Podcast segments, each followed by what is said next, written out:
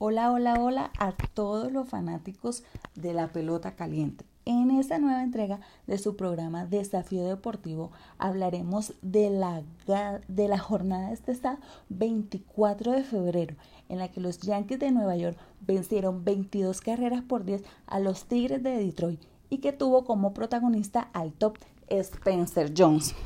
Este joven de 22 años que pasó la temporada 2023 en las ligas menores consiguió en la quinta entrada un jonrón que lo envió a que envió la bola a 470 pies de distancia, unos 143 metros, entre el jardín central y el derecho.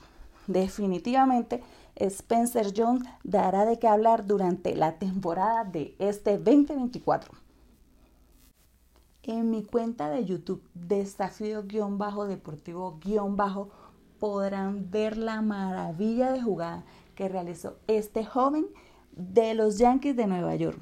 Excelente para Spencer Jones. Sabremos, sabemos que hará una gran temporada para este 2024.